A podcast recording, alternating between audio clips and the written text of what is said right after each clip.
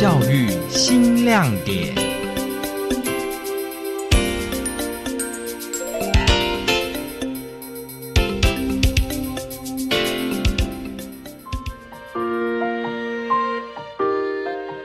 听众朋友您好，欢迎收听教育新亮点。公民素养的培育不止从课本，也从实物开始。今天的节目将由台北总台的玉琴带您走入新北市的三明高中。这间位在车水马龙都会区的学校，校园里没有农田，却能够用精彩的课程设计推动食农教育，拉近学生和土地环境的距离。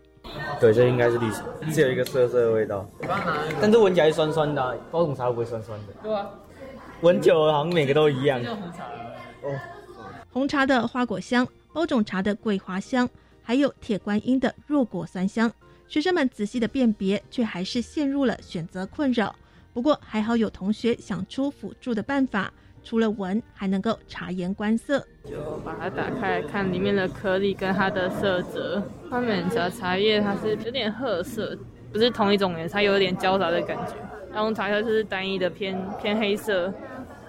这不是专门的品茶课，而是新北市三明高中国中部的家政课。这学期九年级的学生要设计一场下午茶宴，先从品茶认识茶叶开始，接下来还要学会做米食点心。不但如此，家政的烹饪课也结合食农教育，要烹饪出四菜一汤，得学会用当地当季的食材，还要认识食物标章。就是以前可能烹饪课就是跟他说哈，我们要煮四菜一汤，你要会刀工，然后呢，你要你要知道要怎么选购，可能就只有这样子。可是后来就会想说，那我要去结合更多在地呀、当季啊、友善环境，就是它一样去做四菜一汤。可是我可不可以去思考说，哎，这个季节到底是生产什么样子的蔬果，然后我才去把它用进来。然后我可不可以就是规定学生说，我们要永续嘛？然后我们都不要都只用讲的，我就直接说，那你一定要你去认识那个就是各种标章，它代表背后的意义的时候，然后你可不可以就是至少你一定。有一样东西，你可以去试着找到它是有那个，比如说有机的标章的，或者是说啊，我家阿妈自己种的，然后它就是没有用农药，我很清楚生产者怎么生产那个历程的，那其实也可以。对，所以最早的课程是从就是中餐，然后讲在地当季友善环境，就是从这个点开始。这些都是庄丰奇老师设计的食农教育课程，从七到九年级。规划米食、地瓜、鸡蛋、海鲜、茶等议题，从对食物的认识延伸到友善农作、动物福利的讨论，每一个主题都有背后的含义。像是米食课程谈的就是环境永续。稻田它的那个它是最大的湿地嘛，对，所以就从。稻田的生态功能，然后再去谈说，现在稻田的生态功能不见了，因为化学农药跟就是肥料的问题，然后就去谈说，那友善耕作它又是怎么去办到的？对，然后去比较就是惯性农法跟那个友善耕作，所以稻米是绑这一个，然后鸡蛋就是我们觉得想要谈动物福利，然后做所管是因为我们已经谈了友善环境啊，中间又含含了。呃，当季在地，然后，然后再来又有谈的动物福利，就觉得缺了一个拼图，就是海洋这一块，所以就是想要做海洋。课程中更重点讨论新北市的在地食材，像是金山的地瓜。金山地瓜比较特别，对，就是一样，它的那个品种台农六十六，然后它一样的东西，一样的苗，它种在彰化，跟种到金山。种种出来就是不一样，然后价格也会不一样，那就是风土的问题。然后，所以我们也会让孩子去认识说，一样一样的东西哦，原本都是一模模一样一样的，只是在不同的地方种，然后它的价格就不一样。然后去谈那个地方的风土到底有什么特别。还有用心规划的鸡蛋课程，庄丰奇老师说，特地选择同学们最常接触到的食材，模拟母鸡被关在笼子里等待下蛋的感受，用深刻的身体记忆以及同理心。带领学生讨论动物福利。如果只有播影片的话，我都觉得感受性不强，就会说哦，好可怜哦，那个母鸡好可怜哦，就知道而已。可是知道不代表我有同理这样子，所以我觉得那个体验活动是让他们希望他们更有同理那个母鸡的感受。然后我就请他们就想象他就是鸡嘛，他就躲到他自己的座位下面，对，然后然后可能就会讲从我们是用一天鸡的一天讲，可能一天很早上，然后就就有那个人就开门了，然后就是要请他给他吃饲料，那他语言上会比较强调说，在这 A 四大小的笼子里面，哈，比如说我每天都吃一样的食物，然后后来可能比如说他突然觉得很痒，就有虫来了这样子，那因为空间很小。所以他没有办法杀鱼，我们会把这件事讲进去，因为他想要做鲨鱼，他没办法，所以他就只好去磨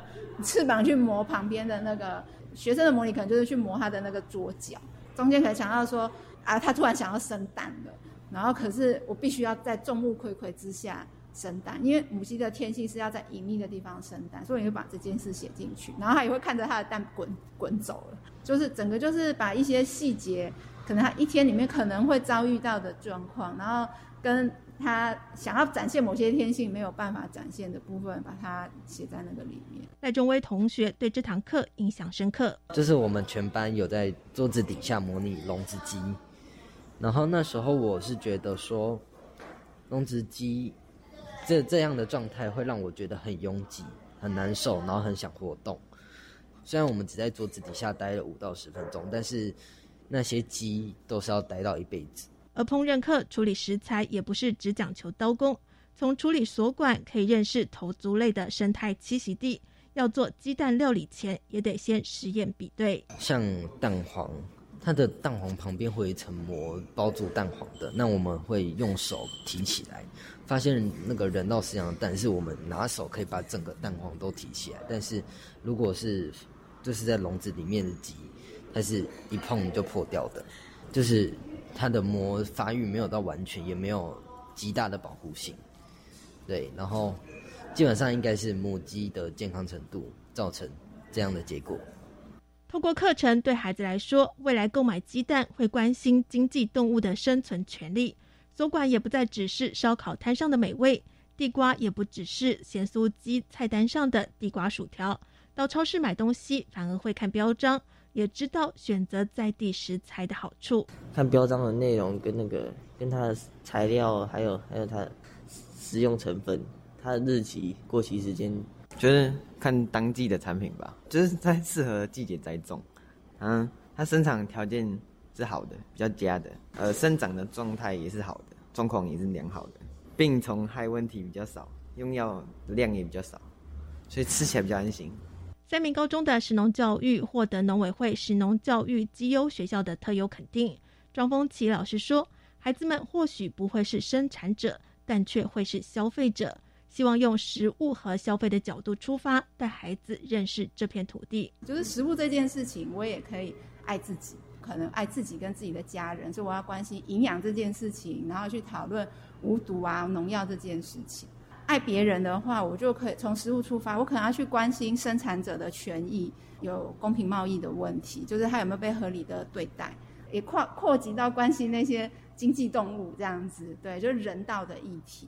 对，然后再来就是爱环境的话，就是爱地球的话，那就是整个永续，就是怎么所有的就是食物怎么永续，海洋的永续，然后或者是土壤这件事的永续，因为几乎所有的食物都是从土壤而来。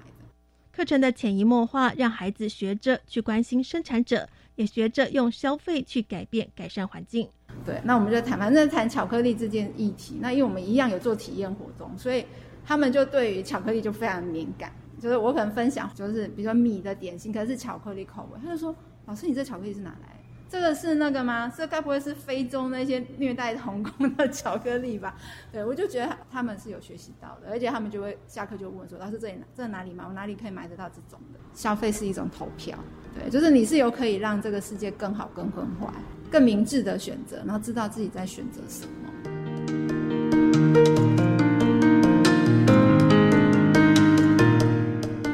这是一堂从消费选择出发的食农教育课。可能对孩子来说，上市场买菜、选购肉品、海鲜的生活太过遥远。但庄丰奇老师说，至少可以埋下一颗种子，未来孩子打开冰箱就会有不一样的想法。